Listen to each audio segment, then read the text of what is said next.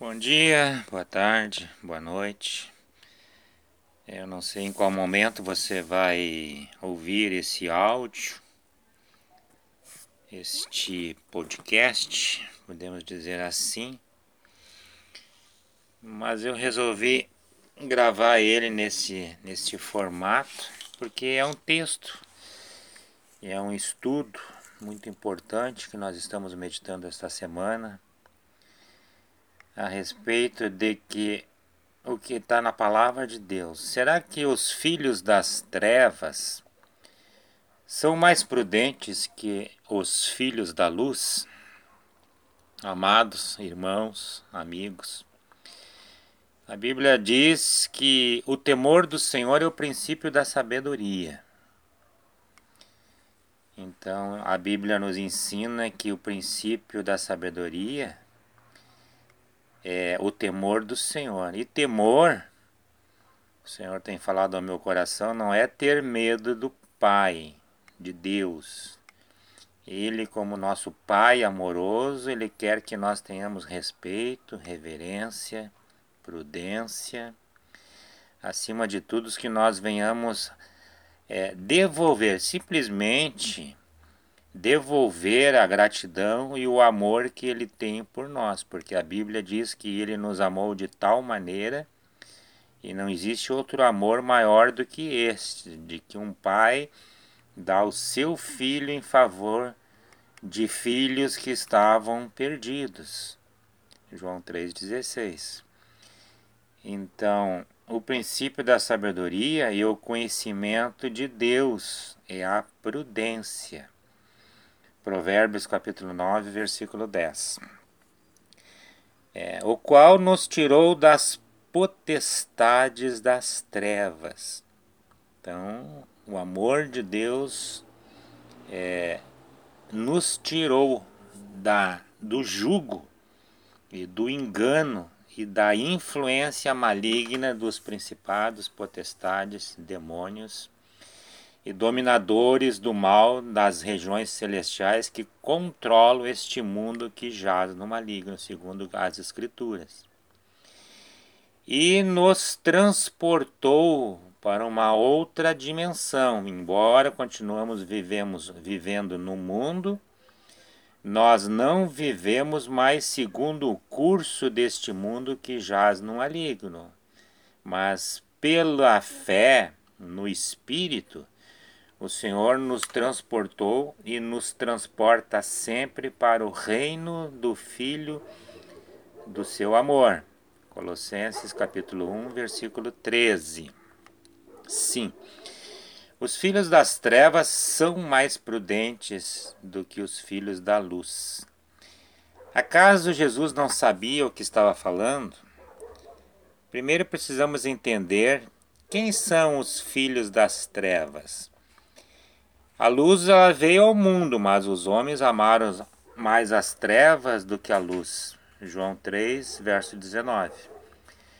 Portanto, trevas representa os que estão vivendo em pecado, afastados de Cristo. Estes não procuram viver uma vida em santidade, ou seja, separado do mal, separado do pecado, porque isto é santidade.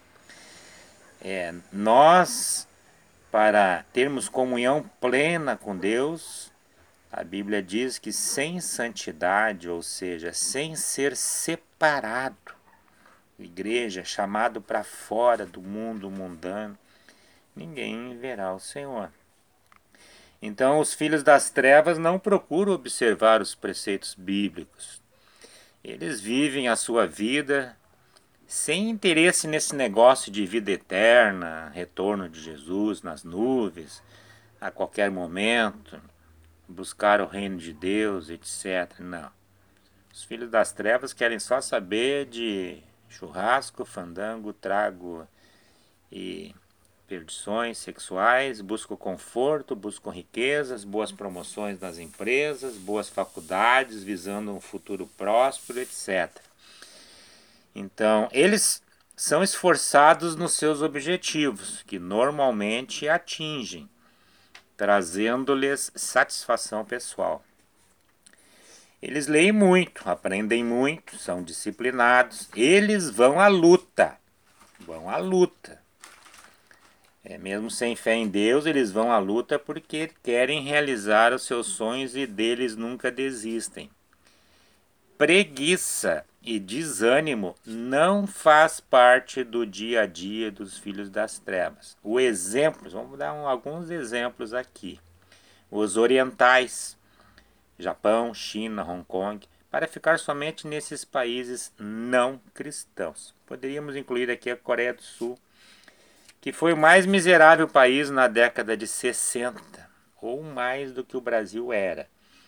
E hoje está entre as nações mais ricas e prósperas do mundo desenvolvido. Ao contrário do nosso país. Mas nos anos 70, na Coreia do Sul, conheceu Cristo. E mais desta, da metade dessa nação se converteu. Não conta, portanto, entretanto, os não cristãos da Coreia. Também são trevas, mas, claro, são prósperos. E quanto aos filhos da luz, são todos aqueles que foram iluminados pelo Evangelho de Cristo. Se converterem, se converteram, frequentam uma igreja, foram batizados nas águas, como Cristo ensinou, deixaram de praticar muitas coisas que antes praticavam, mas quando se olha para a vida do crente e se faz uma comparação com a vida daquele que despreza o conhecimento de Deus, vemos que este vai bem em tudo que faz e o seguidor de Cristo vai mal em quase tudo que faz. Por que, amados cristãos? Porque muitos cristãos desprezam esta bendita palavra chamada prudência. Quando Jesus disse para que fôssemos prudentes como a serpente, ali no livro de Mateus 10, versículo 16, é porque esse animal sabe como agir. Não se precipita, espera. Nunca ataca sem a certeza da vitória. Se aquieta e pacientemente ela espera o momento certo para agir. Não faz estardalhaço, é que nem a onça, né? Se move muito sutilmente, sem fazer barulho, se protege do perigo. A serpente ela observa, observa e observa, como se estivesse pensando, buscando estratégias para não errar o alvo. Sua astúcia a ajuda a não errar o bote. Fica horas, se necessário, observando a sua presa. Aí o seu ataque ele é certeiro, é fulminante, ou seja, é um animal cuidadoso, prudente. E completando, e inofensivos como a pomba, completou o Senhor Jesus. Ser inofensivo, evidentemente, significa incapaz de fazer o mal. Agrada a Deus por ser franco, gentil, transparente, puro, delicado, sem receio, maldade e medo, como uma pomba. Mas por que este assunto, meus amados irmãos? É, conforme esse texto aqui do autor que eu estou lendo, e eu estou acrescentando alguns pensamentos da palavra de Deus e também da minha expertise, que eu também tenho 59, e esse autor aqui desse texto, a maior parte do texto, tinha 62 anos. Tanto ele como eu já presenciamos, presenciamos muitas derrotas na vida de cristãos ao longo desses anos todos que nos assustam muitas desgraças, tragédias, derrotas sobre derrota, e anos e anos vivendo uma vida miserável. Tem Bíblia? Tem. Vai à igreja? Vai. Ora? Sim. Louva a Deus? Sim. Abandonou, abandonou os pecados do passado? Todos. Deu adeus aos vícios, deu adeus à prostituição, às boates, mas Por que as promessas de Deus não chegaram para a sua casa? Bom, são vários fatores. Primeiro, nunca se converteu de verdade, né? Mudou de religião. Podia ter sido católico, aí virou evangélico. Não conheceu a Cristo nem ao Pai Todo-Poderoso, pois a Bíblia continua sendo um enigma, tanto para ele como para ela. Porque a própria Bíblia diz que errais não conhecendo as Escrituras e o poder de Deus. Livro de Mateus 12, verso 16. Vocês estão errando, errando e errando. Parem de errar. Parem. Estudem as Escrituras e busquem o poder de Deus, amados. Parem de buscar apenas um ou outro. Em outras palavras, amados de Deus, é isso que Jesus está falando para os filhos da luz, que estão vivendo sem obter vitórias. E em não conhecendo as Escrituras, sua fé ela é falsa, ela é frágil, é pequena ou nenhuma. Não acredita na sua própria oração, não acredita que os olhos do Senhor estão observando a sua vida. E em não acreditando nisso, outros pecados vêm substituir os antigos, né? A sua língua não vigia, falando sempre da vida do próximo, julga-se melhor do que os outros, né? O, o fanático, porque está cumprindo algumas coisas, olha para o outro lá, né? aquela parábola da mulher que foi pega em adultério, né? Jesus disse: quem esteja sem pecado, atire a primeira pedra. Então, é, nós precisamos fazer a oração do rei Davi todos os dias, pedindo para que o Espírito nos sonde, perscrute-nos e sempre a cada momento nós não podemos confiar no nosso coração, mas confiar de todo o coração na palavra de Deus e em oração pedindo para que o Espírito nos, nos galgue ao espírito de sabedoria para que nós não venhamos errar mais, porque sofremos e somos destruídos porque nos falta o conhecimento, diz a palavra de Deus, livro de Osés, capítulo 4, versículo 6. Senhor não tem misericórdia dos fracos que caem em tentação. Isso é o, o, o religioso, né? Ele não tem ele guarda mágoas, vigia a vida, a conduta dos outros, querem aparecer mais do que Jesus nas suas congregações, igrejas. Brigam por cargos, deixando os pastores angustiados, não têm prosperidade, vivem reclamando de tudo e de todos. É um horror. Por quê? Ainda persiste ainda o espírito de Constantino I, né, amados?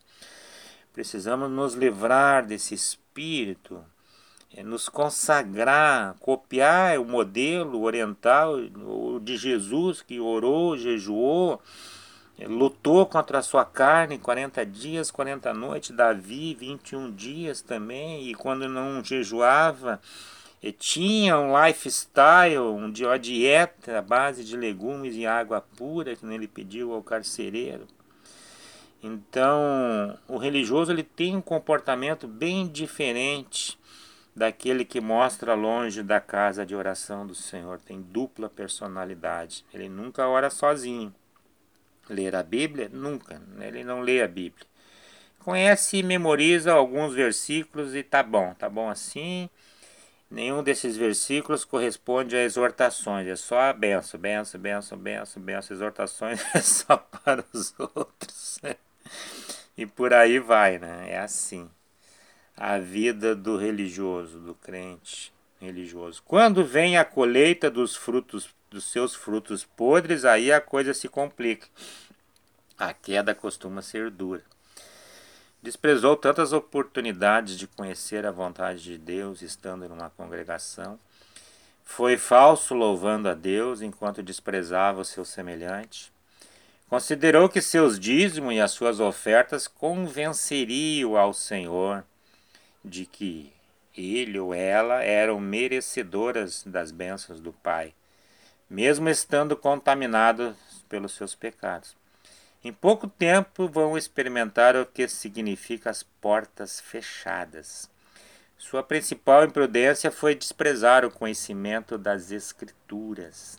elas libertam, curam, ensinam, revelam, exortam, afasta-nos do erro. A palavra de Deus mostra-nos a luz, dá-nos sabedoria, dá-nos sabedoria, dá-nos sabedoria. Ela nos aproxima de Deus, amados. A palavra de Deus nos leva a uma fé sobrenatural, nos corrige, nos liberta deste espírito de religiosidade que nos faz amar mais a placa da igreja com o nome da nossa igreja do que aquilo que Deus quer que nós venhamos a amar, que é Jesus e a sua palavra. Jesus é a sua palavra. Enfim, amados, é simplesmente impossível andar em erros quando estamos andando com Jesus. Impossível. Os que andam com Cristo são guiados pelo seu espírito, espírito de sabedoria, de inteligência, de prudência, de estratégia, de santidade, de moderação. Então vamos então usar a prudência e começar a estudar, meditar e perseverar em conhecer as sagradas palavras do Espírito Santo. Você tem dificuldade de entender a Bíblia tradicional, então compra essa da linguagem de hoje, importa é o conteúdo. Você fará um investimento abençoado se assim fizer. Que tal usar essa prudência já? Sua vida nunca mais será a mesma. O Espírito Santo vai estar ao seu lado, te ajudando a ter entendimento. É o único caminho que leva o cristão a ter intimidade com Deus. Isso é maravilhoso. Não deixe para amanhã. Comece pelo Evangelho de João. Fique pasmo e maravilhado com as palavras encantadoras, inteligentes, amorosas do seu e do meu, do nosso Senhor e Salvador Jesus Cristo. Aprenda coisas fantásticas, abrindo esse amado e bendito livro. É a sua felicidade, a sua fé e a salvação que está em jogo. Afinal, quem pode ter uma vida digna errando? Não somos filhos de Deus, por acaso, então sejamos prudentes e façamos a sua vontade. As Escrituras nos revelam quais são elas, porque todos os que são guiados pela luz são filhos da luz. Nele estava a vida. E a vida era a luz dos homens. A luz resplandece nas trevas, e as trevas não prevaleceram contra ela. Primeira carta de João, versículo 5. Amados, tenham uma abençoada meditação sobre essas palavras. Ouça, reouça e contate o Conselho Nacional de Líderes Cristãos. Eu sou o missionário Nebras e o nosso WhatsApp, diretamente pelo WhatsApp, você pode nos contatar. área 51 980 11 0770. Gratuitamente será um privilégio caminhar junto com você e aprender junto com você também. Por isso, ensina o tal oriental, né? igual Jesus, quando lavou os pés de Pedro. E Pedro rejeitou, mas importa que o verdadeiro mestre ele lave os pés do seu discípulo amados, porque para isso Deus nos criou. Deus é um Deus Pai que nos serve e nos ama e sempre está disponível para nos ajudar. Igualmente estamos aqui também para ajudá-lo na sua jornada. Um beijo no coração e até o próximo podcast ou live. Um abraço.